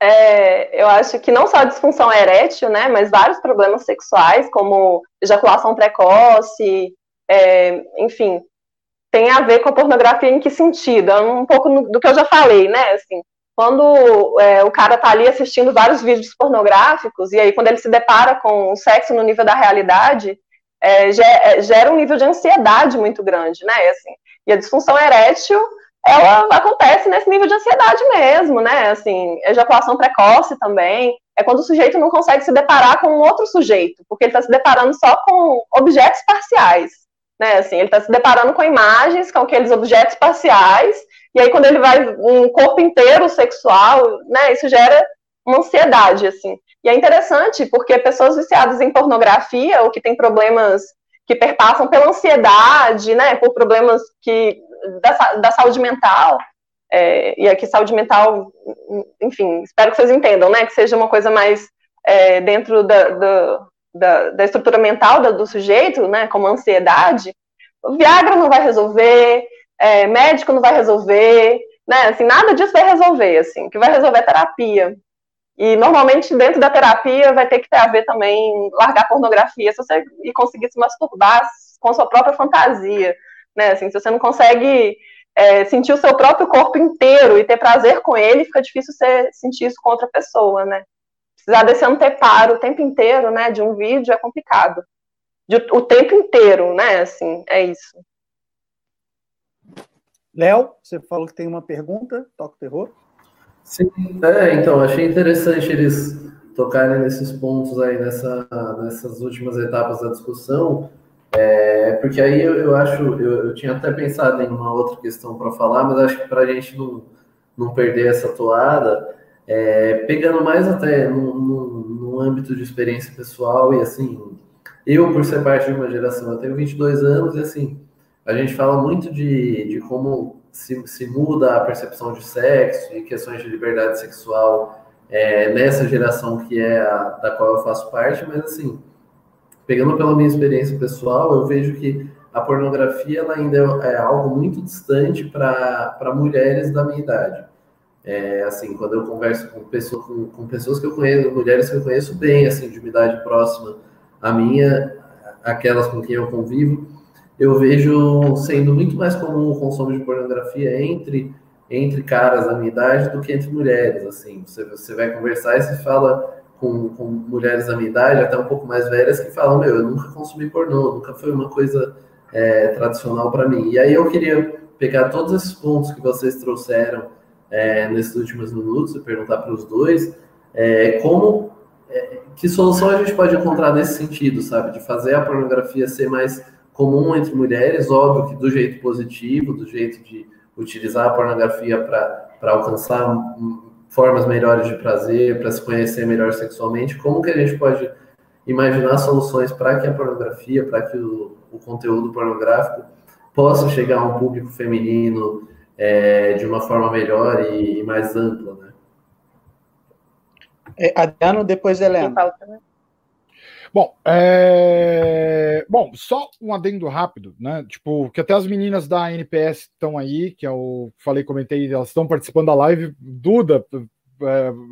e até foi, a Duda fez um comentário que é muito válido, que é, até gostaria de ressaltar. Menor não se prostitui, né? É... Menor ela não se prostitui, ela é abusada. Prostituição é um trabalho. Até como eu comentei, é, a prostituição, o trabalho sexual é um trabalho, é um trabalho como qualquer outro, é uma, uma, uma coisa que tem que ser, acho uma, válido fazer essa ressalva, né? É, com relação ao Léo, desculpa, Léo, repete por favor, que eu só eu me perdi, que aí quando o Túlio subiu, por favor, que você estava falando. Desculpa que eu perdi é, o fio da meada, perdão. É, então, não, estava falando sobre assim, como mesmo numa geração mais com, entre aspas, mais liberdade sexual, como ah, é a minha, aquela da, da, qual eu faço parte. Já pegou? Então... Peguei, perfeito. Então vamos lá. Primeiro, cara, é, é até aí que eu falo, que eu acho muito legal. Eu tra trabalho, né, como eu acho que eu comentei com marketing digital. Amei de ter trabalhado muitos anos nessa área, que serviu como uma experiência pra, de vida para mim, para aprender, por exemplo, quando eu vou fazer uma campanha hoje, eu não me projeto. Porque se teve uma coisa que esses anos todos é, na área me ensinaram, é que é o seguinte: tirando o que de fato é doença, ou seja, pedofilia, zoofilia, que são perversões, não existe certo ou errado no sexo. Existe o que é bom para mim, o que é bom para você, o que é bom para Helena, o que é bom para o Túlio, e assim cada um, sabe? É, e, e aí, por exemplo, Uh, eu, por exemplo, eu tenho muita vivência com muita gente da sua idade, mulheres, inclusive, que adoram pornografia. Mas é, não vou negar que é é um, um, um, nicho ainda né, muito masculino, mas como até você mesmo citou, o próprio, as próprias estatísticas do Pornhub, é um crescimento de consumo que vem aumentando ano a ano. Né? Elas vão têm tido acesso, né? É, então, cara, com relação você falar, por exemplo, como aumentar, na verdade, a, a questão é que aí é uma visão muito pessoal minha. Vou colocar aqui uma visão pessoal do Adriano. Que é uma discussão que muitas vezes se faz, que eu particularmente acho, acho boba, eu pessoalmente. E quando se diz qual que é a diferença do erotismo para a pornografia? Porque é uma discussão extremamente subjetiva. Porque quando você vai falar com alguém que é conservador, uma Playboy, uma Playboy de antigamente era pornográfica. E para alguém que é liberal, sabe, é, já não é, é só erótico. Então, por exemplo, um livro como 50 Tons de Cinza, se você vai falar com alguém conservador, ele é um livro pornográfico. E ele era vendido como literatura erótica. Então, ou seja, já existe um consumo em níveis diferentes, em modos diferentes. Até o próprio filme que a gente citou, é, o, o Corpo em Evidência, Instinto Selvagem. Para alguém que seja conservador, Cara, são filmes pornográficos. Os filmes do soft porn, os filmes soft porn que passavam e passam ainda hoje, nos, que voltou né, no Cine Privé, mas passavam no Cine Privé da Band, eles eram considerados pornográficos. E não, não quando é uma questão meramente de semântica, subjetiva, você entendeu? Então a mulher ela consome, a mulher gosta, ela também quer vivenciar sua sexualidade. A questão é que o, o material que ela consome, de fato, é diferente do homem, mas ela consome. Helena? Pois é, a pergunta foi o que fazer para as mulheres, de alguma forma, terem um maior consumo né, da pornografia, mais ou menos isso. É, eu acho que é muito, muito óbvio, né? O tanto que a sexualidade da mulher é reprimida, ou às vezes ela até consome, mas não pode falar que consome, ou enfim, eu acho que passa por vários, vários nuances, assim. Mas eu acho que é, eu não, não, não, sei se tem que existir algum mecanismo para fazer com que alguém consuma mais ou menos pornografia, assim, eu acho que não é sobre isso, eu acho que é sobre ter uma liberdade sexual mesmo, conseguir se sentir mais dono do seu próprio corpo, né, assim, conhecer o próprio corpo e conseguir bancar, eu acho, os contratos e acordos e os consentimentos com outra pessoa. Eu acho que isso é ser liberal, é conseguir fazer tudo o que você quer com outro sujeito falando sobre isso. Eu acho que isso é muito ser muito mais liberal do que, sei lá, ficar arranjando formas de consumir. Não sei se a gente tem que arranjar formas de consumir um, um produto que não necessariamente vai ser necess... que, que não vai ser necessário para uma qualidade de, sexual. Pode ser, pode ter tem gente que gosta, beleza, tem gente que não gosta, acho que sim. É um dos instrumentos, né, assim, mas eu acho que ser liberal é colocar o corpo inteiro na roda. E é isso é difícil pra caramba, principalmente em relações heteronormativas e principalmente para homens, né? Assim, quando a gente pensa em relações homoafetivas entre homens, é muito difícil também. Assim, é muito complicado. Tem, inclusive, no grupo de homens, tem um caso desse, é impressionante, assim, como que fala, homem só muda de endereço, assim, que homem é, heterossexual homossexual, os dois é isso, assim, é uma dificuldade enorme de colocar o corpo inteiro na roda. Então, eu acho que, assim, não sei se tem que ter um, uma forma de fazer com que as mulheres consumam ou não consumam pornografia. Agora, eu acho que elas consomem mais tardiamente do que os homens, porque não tem aquela na, aquela, aquela pedagogia inicial ali da criança ter que ficar, né? Porque no início é isso, a menina perna fechada, não pode falar de sexo, não pode masturbar. Mas depois eu acho que todas as mulheres vão, vão de alguma forma, conseguindo arranjar os próprios caminhos para construir uma sexualidade, né? E quanto mais é, liberal e quanto mais colocando o corpo na roda, melhor vai ser. Acho que é isso, assim, acho que não tem que ter um caminho. Dando uma de, advogado do diabo, só para fazer também, falando aqui, estamos falando de cinema, né, citar advogado do diabo. Helena, é, é um conteúdo. E quantas mulheres, quantas mulheres não passam a ter mais consciência do seu prazer quando elas têm acesso, por exemplo, quando a gente viu a questão do fenômeno que foi os 50 tons. Eu não gosto, honestamente, eu não gosto. Acho. Eu, a brincadeira que eu faço, eu não sou dom, mas eu me acho mais dominador que aquele Grey lá, tal. Eu tenho um amigo meu, inclusive, que ele é dominador, ele brinca, que ele com cinco minutos numa sala com aquele Christian Grey, ele, ele, ele chora em posição fetal. Mas eu não posicionamento, só, só o posicionamento aí da masculinidade hegemônica. Não, São mais do que ele. ele. É a, posição, a posição dele é, na verdade, é o seguinte: é que ele é dominador, ele é do BDSM. Mas você é mais, isso que importa. Tô brincando. Não, de boa. É a questão é que é o seguinte: só que isso eu não posso negar que ele abriu uma porta, abriu uma porta para as mulheres conhecer mais sobre o seu prazer, conhecer itens de sex shop que causou mais prazer. Então é um conteúdo e todo conteúdo é, tem. Eu não vou me lembrar agora qual das, das é, emissoras fazem isso, mas é, ela faz isso. Ela fala o seguinte: publicidade é conteúdo. Eu, eu vou além, não é só todo tipo de conteúdo tem um ensinamento. Quantas pessoas, por exemplo, veem uma determinada, vê um vídeo, vê alguma coisa e fala, poxa, isso parece ser legal. Só que isso vale tanto para bom quanto pode ser ruim. Mas, mas vamos pensar no bom. Quantas pessoas que de repente não pensavam em explorar seu corpo, quantas mulheres não pensavam em explorar seu corpo, e que às vezes, por exemplo, quando vem um vídeo, fala, poxa, pô, não é de chupar peito é divertido?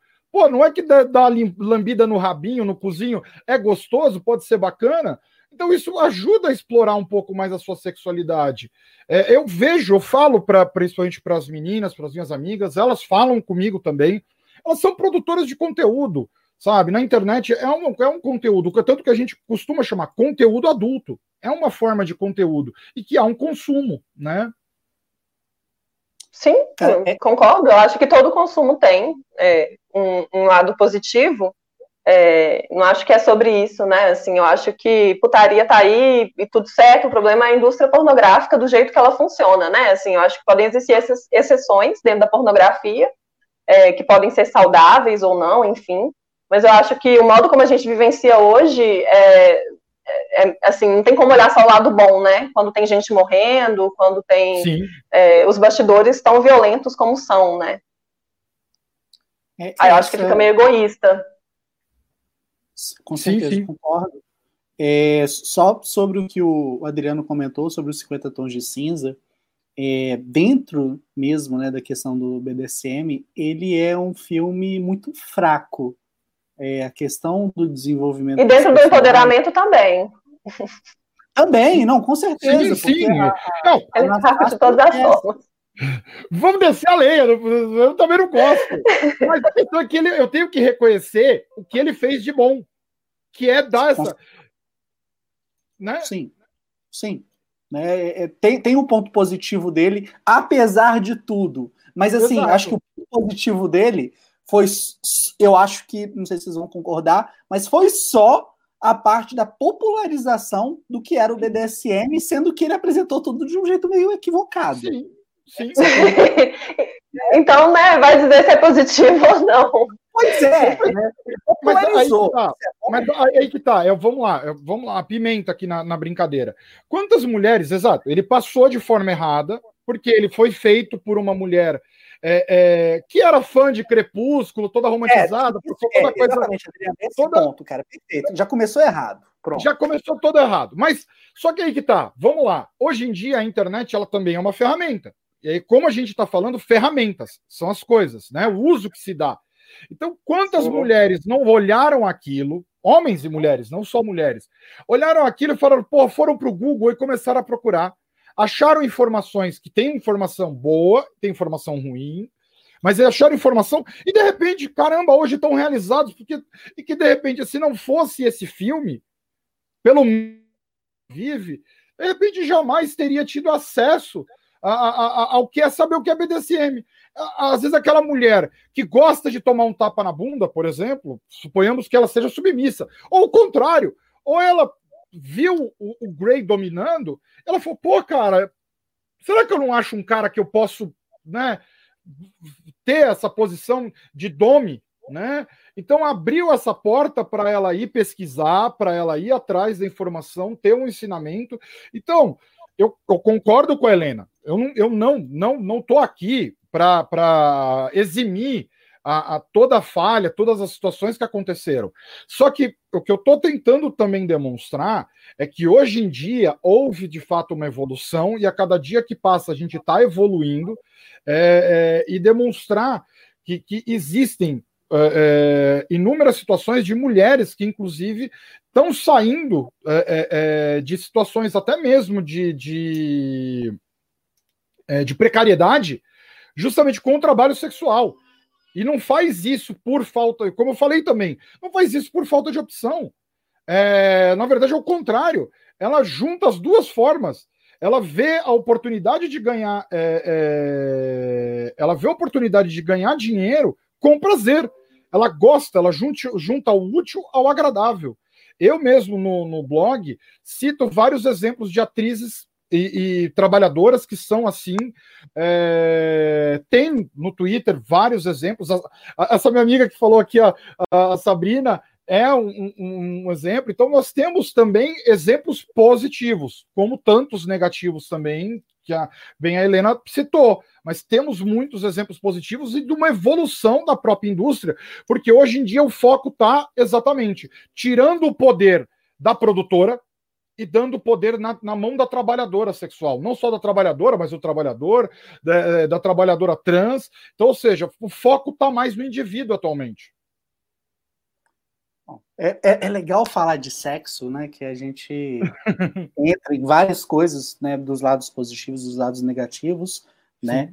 E acho que assim tem tem que discutir essas coisas porque uma das funções eu acho importantes que a gente gosta de seguir aqui no cinema de boteco exatamente pegar determinados assuntos que porra, um portal de cinema geralmente não vai comentar e a gente chegar aqui e fazer esse papo aqui uma hora e meia quase falando sobre os problemas, né, e o que é que existe de saudável dentro do, da pornografia. E eu quero fazer aqui uma pergunta para Helena, depois começar pelo Léo, depois o Adriano. É, não, não, não, não, mentira, essa aqui vai só, só para Helena mesmo. Desculpa, gente, vai só para Helena. É, o uso abusivo de pornografia pode estar conectado a alguma questão de saúde mental? É, existe né, alguma forma, alguma estratégia de tratamento para isso? é, quando a gente pensa em saúde mental, é, a gente pensa em qualquer tipo de situação que psiquicamente piora a nossa qualidade de vida, nos gera angústia, nos gera ansiedade, né? Assim, eu acho que, que às vezes a gente pensa no problema de saúde mental como uma coisa muito extrema. Eu acho que, assim, piorando a qualidade de vida já já já está aí dentro de, né, do que é um problema de saúde mental. É, acho que sim, acho que é isso, assim, a pornografia pode sim entrar como um problema de saúde mental, principalmente quando é, existem essas reações, né, assim, diante de tentar evitar ter sexo com outras pessoas, porque é mais fácil ali vendo pornografia, e aí é menos, gera menos ansiedade do que ter que lidar com outro sujeito, ou na hora de lidar com outro sujeito gera uma ansiedade muito grande, tem disfunção erétil, tem tudo isso, é, ou quando atrapalha mesmo, né, assim, a vida do sujeito, sei lá, o sujeito não dorme a noite inteira porque fica vendo pornografia, ou atrasa no trabalho, ou, né, assim, eu acho que é isso, a gente está falando de usos extremos, né, de compulsão mesmo a pornografia e a vícios, assim. É, e, e, eu acho que é, é, é interessante ver que existe um espectro enorme aí, né, assim, desde esses extremos, né, do, do vício, da compulsão mesmo, e até é, os que talvez não são tão extremos, mas que geram também um nível de ansiedade, ou às vezes até uma perda de qualidade de, de, de, de um sexo saudável, porque às vezes o sujeito vai estar ali tentando performar uma coisa que não é sobre ele, né? É um roteiro que já foi dado e que ele não construiu ali dentro da fantasia dele.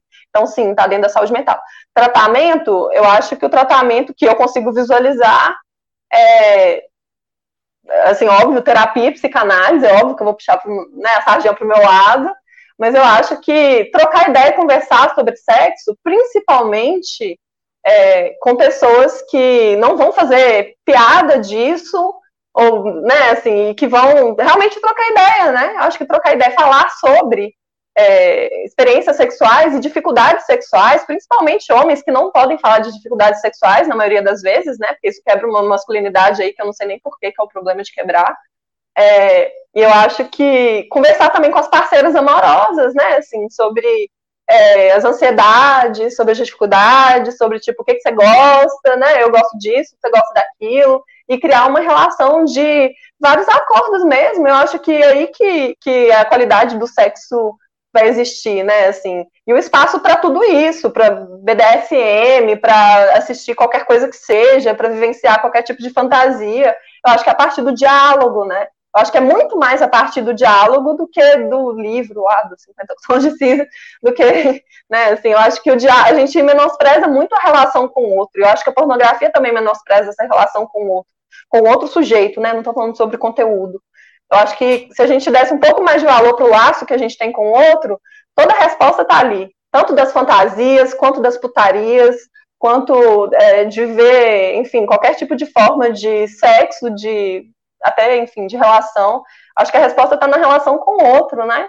Acho que é uma, um lugar muito mais difícil, porque você se coloca é, vulnerável e frágil ali quando você vai, vai colocar seu desejo na roda, mas é, é, produz muito mais. Eu acho que é a última cena do filme, para mim da, da, da, moça passando a mão no cabelo dele e ele conseguindo sentir o que ele sentia, né? Mais do que ele sentia na pornografia, o sexo de verdade. É isso, é a conexão com o outro sujeito. Né, assim, eu acho que é sobre isso. Olha só, a Duda, é, acho que é Duda mesmo, não é, Adriano? Ela mandou aqui a pergunta. Então, o problema de vício em pornografia está diretamente ligado a outros problemas como a ansiedade, o medo de se relacionar com outras pessoas? Não, sim e não. É, é o seguinte, quando a gente está falando dessa função individual, né, assim, desse vício, vai depender do sujeito. É uma função que a pornografia exerce na vida daquele sujeito que tem determinada história, enfim. Então vai depender. Mas no geral é o contrário. O uso excessivo de pornografia e que normalmente vem é, muito anterior, principalmente anterior à vida sexual do sujeito, é, isso vai fazer com que ele tenha ansiedade na hora de ter uma relação com, com, com outra pessoa, né? E aí, eu acho que é, é, é essa mão, essa via de mão, assim, sabe? Cara, sensacional. Léo, tem mais alguma questão aqui? Eu já posso perguntar das indicações de filmes e entrar na reta final. Olha, por mim podemos, podemos ir para a reta final. Então, beleza, vou começar com Acho você. Que a gente conseguiu dar uma boa, dar uma boa circulada aí nessa, nessa questão. Tem muito papo ainda, né? E a gente pois é. teve é. muita interação. Vale a gente fazer uma nova conversa, de repente, qualquer dia desses. É a partir Pornografia 2? o desafio Oi? agora é outro? Pornografia vicia 2, o desafio agora é outro? Cara, é, ô Léo, eu não sei, cara, eu fico me sentindo meio. Aquela coisa, né, do artista que lança um CD e acaba falando que o último disco é sempre o melhor. É, eu tenho meus programas favoritos, não escondo, cara. O programa de BDSM para mim foi um dos melhores. É, o programa sobre o, a, o infectologista foi outro, de saúde mental foi maravilhoso. Teve uma live que eu fiz com o Leandro Galor, um ator aí de São Paulo, é, sobre o palhaço, foi maravilhoso. Ah, cara, essa transmissão aqui hoje, para mim, tá aqui no coração, velho. Foi épico, está de, de parabéns. E, Léo, me conta, vamos começar com você. Quais indicações de filmes você daria né, para o pessoal que quer pensar um pouco sobre essa questão do vício? Então, é, eu só para complementar, eu concordo, achei que foi muito legal, assim, aprendi muito com visões diferentes, acho que todo mundo curtiu também muito por isso. E, e é bom a gente poder falar disso o máximo possível, nesse sentido que a gente falou hoje, lidando com as complexidades, lidando além da superfície, né, indo, indo além dessa discussão, não ficando só no, naquilo que todo mundo fala e, e na estigmatização do tema mesmo, né, tanto do sexo quanto, quanto do pornô, muitas vezes é muito estigmatizado e acho que não é bom para ninguém, né? É legal a gente poder falar de sexo e de pornografia, de tudo isso com a seriedade, com a complexidade, e, enfim, com a dedicação que esses temas merecem. É, como a gente ficou muito voltado a uma discussão mais mais mais, moderna, mais atual né, da, da pornografia, as influências mais recentes, eu vou dar uma dica de um filme que é de um mestre, né, um cara que eu sou apaixonado, um dos meus diretores favoritos, e que esse vai lá para pornografia tradicional mesmo, vai falar de cinema pornô nas suas origens, feito em VHS e tudo mais, que é o Bug Nights, do, do Paul Thomas Anderson, é, de 97, que é um filmaço, cara, um filme é, sensacional, tem personagens maravilhosos e é sobre pornografia na mais tradicional possível. É, então, é, já que a gente falou de temas mais atuais, eu vou, vou puxar para um lado mais clássico da pornografia. E quem sabe um dia a gente faz um, um papo de boteco só sobre Bug Nights e, e vai falar de outros tipos de pornografia. Acho doido, acho doido. Adriano?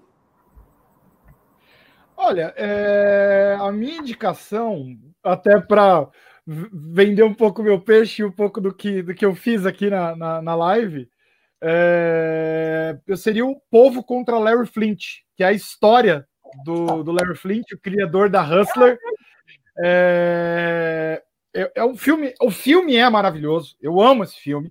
É, ele mostra muito isso também, além dele ter suas partes eróticas e tudo mais, né, da, da, da é, nudez e tudo mais, mas também mostra essa discussão da questão da pornografia, a liberdade de expressão. Aí tem, inclusive, o advogado dele no próprio filme, que não concorda com ele, o advogado do, dele no filme, é, inclusive, é mais conservador. É, mas ele, tem, ele faz uma situação no filme que ele fala: Eu não concordo com absolutamente nada do que ele fala. mas eu vou morrer defendendo o direito dele de falar. Então, assim, a minha indicação, acho que é, não podia ser diferente, é, é, O Povo contra Larry Flint. Eu acho esse filme é maravilhoso, formou meu caráter e a, indico para todo mundo aí nessa questão da discussão, sexualidade, pornografia, o que é sexo e, e o que é saudável e o que não é. Porra, Adriano, você me fez me sentir aqui um idiota, velho, porque eu não lembrei da porra desse filme para indicar na filmografia para vocês, velho. E assim, é perfeito. Cara, essa indicação. Ó, a gente colo... Eu mandei uma lista aqui, né, com Sim. o Shane, Terapia Sim. do Sexo, Como Não Perder uhum. Essa Mulher, o Love e o Bug Nights. E, cara, o povo contra o Larry Flint, provavelmente, aqui junto com o Bug Nights, que também dialoga muito com essa questão né, da, da indústria, ele só não tá dentro Sim. do nosso tema, igual é o caso do Como Não Perder Essa Mulher. Mas, cara, uhum. perfeito, perfeito. E é um filmaço, gente. Quem não viu, eu recomendo. Filmaço. Filmaço demais. Helena? É, eu tinha pensado numa indicação, agora eu tô pensando em duas. É, eu pensei na Lovelace, obviamente, é, que é a história né, da atriz pornô, que, e é muito interessante depois a história dela mesmo, né? Assim, depois que ela sai da pornografia e escreve a biografia dela, ela ainda assim tem que voltar para a indústria pornográfica para conseguir ganhar dinheiro, porque a autobiografia dela não adiantou. Então, essa parte não tem no filme, mas eu acho que é interessante. E um que não é sobre pornografia, mas ao mesmo tempo acho que é sobre essa coisa de conseguir criar as fantasias e ter espaço para conseguir entender o que é a sexualidade, que é Me Chame Pelo Seu Nome. É, acho que Me Chame Pelo Seu Nome vai mostrando a construção de um adolescente, né, pela sexualidade dele, a partir de fantasias. Eu acho que aquela cena que ele tem com a fruta, né, de estar tá fazendo um sexo ali com a fruta, com pêssego, acho, se não me engano. E, enfim, de ter essas experiências sexuais a partir, né, assim, de uma construção em, da relação com o outro. Eu acho que é, é super legal também. Perfeito. Bom, vou entrar aqui nas palavras finais. Leozinho, te agradeço imensamente pela sua participação, o tempo né, investido aqui nessa nossa discussão. Quais são aí suas palavras de encerramento para essa transmissão maravilhosa? Ah, repetindo que foi um prazer participar, adorei conversar com o Adriano, com a Helena, conhecê-los, ouvir, aprender, foi, foi muito bom. Esse é um assunto que é muito legal e, e ter uma discussão assim de alto nível como essa sobre ele valeu muito a pena. Então, valeu aí por vocês terem topado nosso convite, vindo aqui ensinar um pouco para gente. E também agradecer todo mundo. Hoje a participação foi muito legal, todo mundo mandou muitos comentários, isso sempre enriquece muito aqui nossa discussão. Então é isso, foi, foi um prazer participar. Hoje foi muito bom e espero que possamos ter outras conversas aqui, todos nós. Eu, eu, eu voto nisso aí, cara. Vamos, vamos combinar isso aí. Adriano, muito obrigado também pelo seu tempo, né? Eu, eu, acredito, cara, é uma coisa que eu gosto muito. Tem até um, um desafeto, é amigo do Léo, inclusive, né?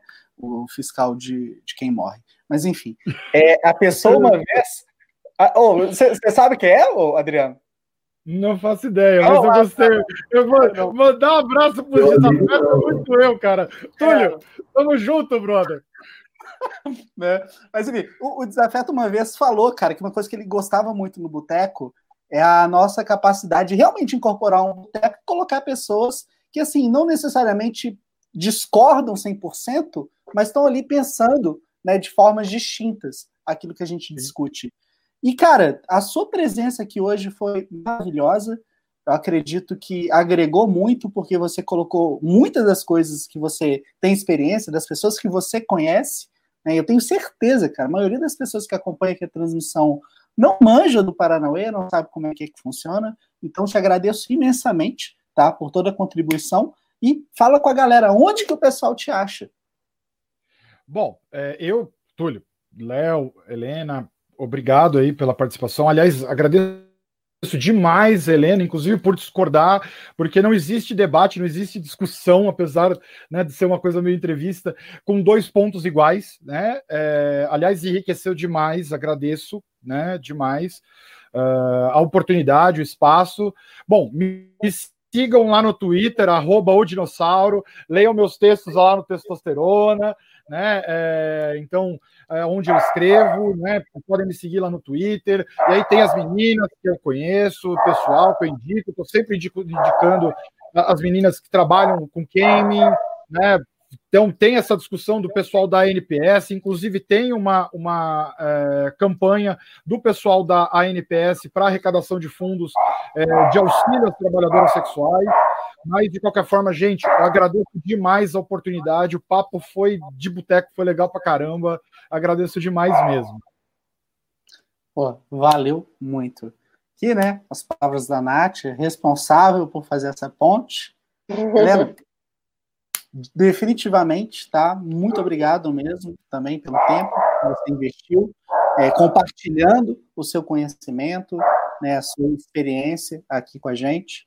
É, discutir pornografia às vezes é um tanto delicado, é, as pessoas, tipo assim, a, ficam nessa de, ah, vai falar pornografia, você não sai de cinema. Então, você trouxe isso aqui para gente de uma forma bem acessível e quebrando mitos e quebra, desconstruindo, né, alguns pensamentos ali, mostrando, né, que existem formas saudáveis de consumir e que existem muitos problemas na indústria. Então, quero te agradecer imensamente e diga pra gente onde que as pessoas te encontram.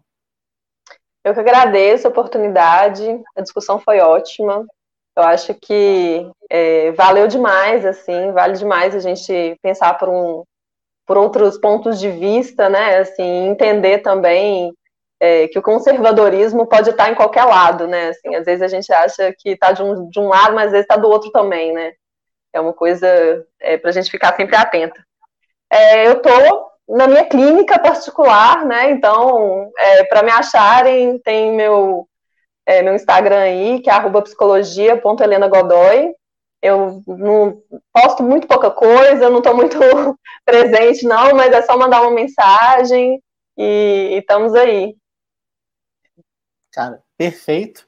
Ó, você está falando com duas pessoas do marketing aqui, depois a gente conversa, troca uma ideia aí para ver, mudar isso, mais coisas, cara.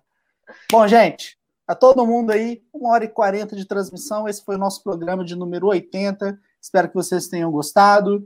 É, recomendem essa discussão aí para os amigos. Assistam os filmes né, que a gente indicou. E semana que vem, na verdade, não, domingo, a gente está de volta com uma edição super especial para comemorar 20 anos de Quase Famosos. E quarta-feira a gente vai ter uma edição que o Léo, né, o Léo que foi o responsável por isso, o Léo virou e falou: vamos fazer um revival do cinema em cena. O Léo quer causar problema para mim, vou jogar tudo em cima dele, né? Mas enfim, é isso. Aguardo todos vocês e muah! beijo, boa noite, bom descanso e até a próxima.